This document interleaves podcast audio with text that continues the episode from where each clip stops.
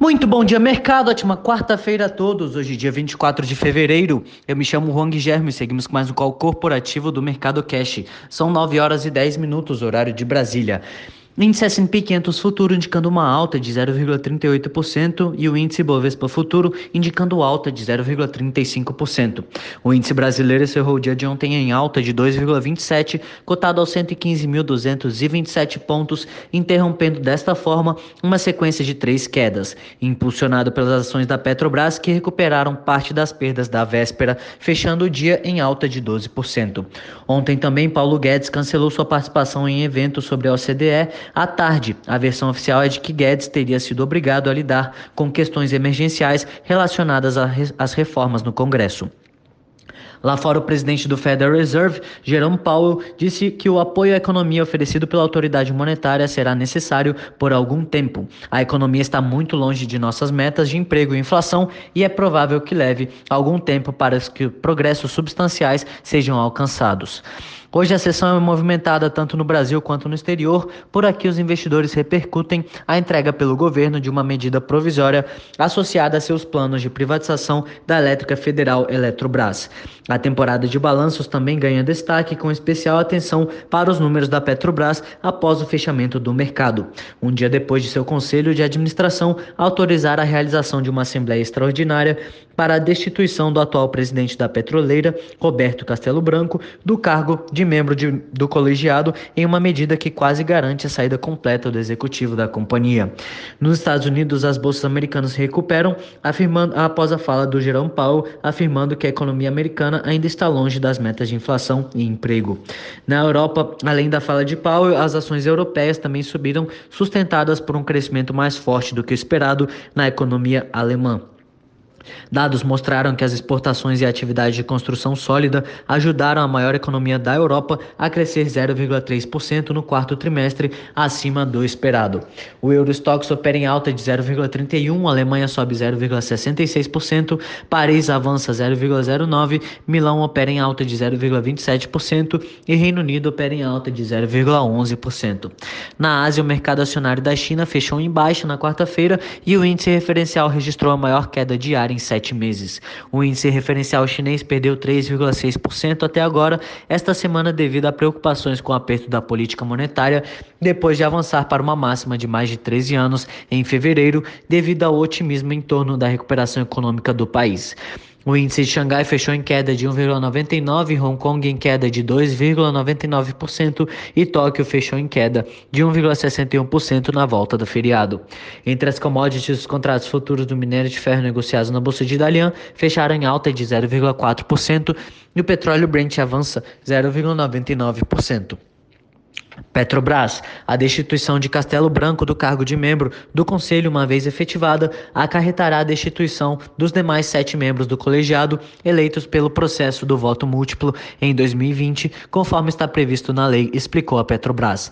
Desta forma, a Assembleia também irá realizar a eleição de oito membros e do presidente do colegiado.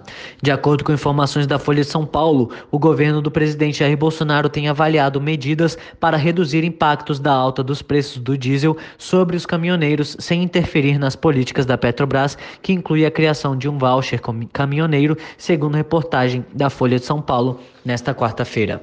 Eletrobras. O governo de Bolsonaro entregou na noite de terça uma medida provisória associada a seus planos de privatização da Elétrica Federal. A medida provisória permite que o BNDES inicie estudos sobre a desestatização da companhia e foi publicada em edição extra do Diário Oficial da União. A análise será focada na desestatização da Eletrobras e de suas subsidiárias, com exceção da Eletronuclear e da Itaipu Binacional. No final do pregão da véspera, os papéis ordinários da companhia subiram 13%.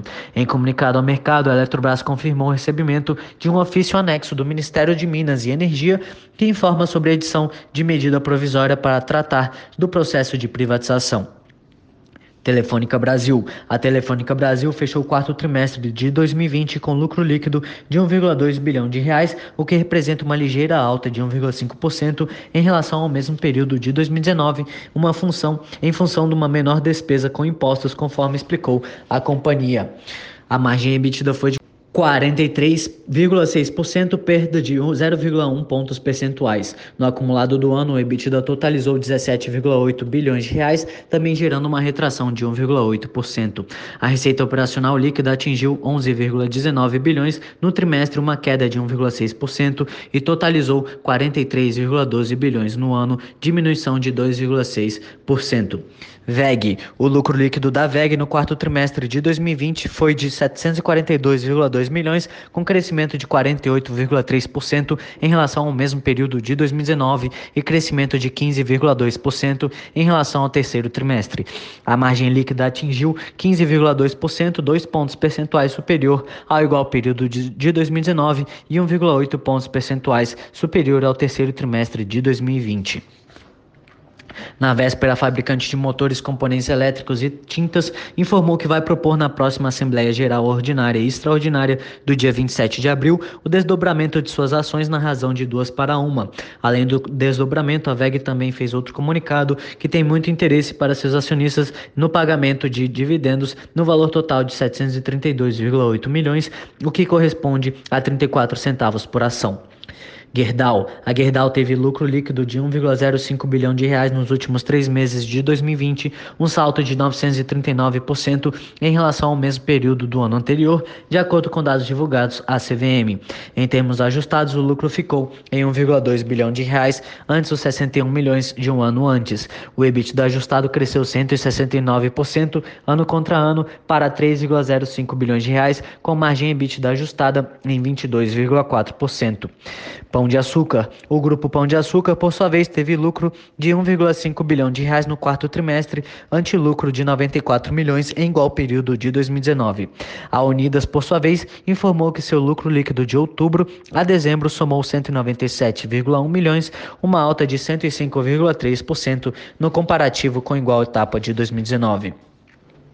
TIM, a operadora de telecomunicações TIM, afirmou na terça-feira que espera crescimento do seu lucro EBITDA na faixa de um dígito médio em 2021. A TIM também apresentou previsão de despesas de capital de 4,4 bilhões para este ano e de 13 bilhões para o período entre 2021 e 2023.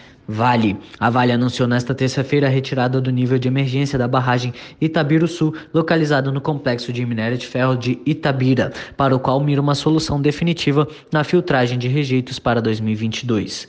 Engie Brasil. A elétrica Engie Brasil recebeu autorização da ANEL para iniciar as operações comerciais no Parque Eólico Campo Largo 9, informou a empresa em comunicado. Localizado em Umburanas, o parque possui capacidade instalada de 25,2 megawatts e faz parte do conjunto eólico Campo Largo 2, que conta com capacidade instalada de 361 megawatts e energia totalmente direcionada para o ambiente livre. Por hora, estas são as principais notícias. Desejo a todos um excelente dia e ótimos negócios. Um forte abraço.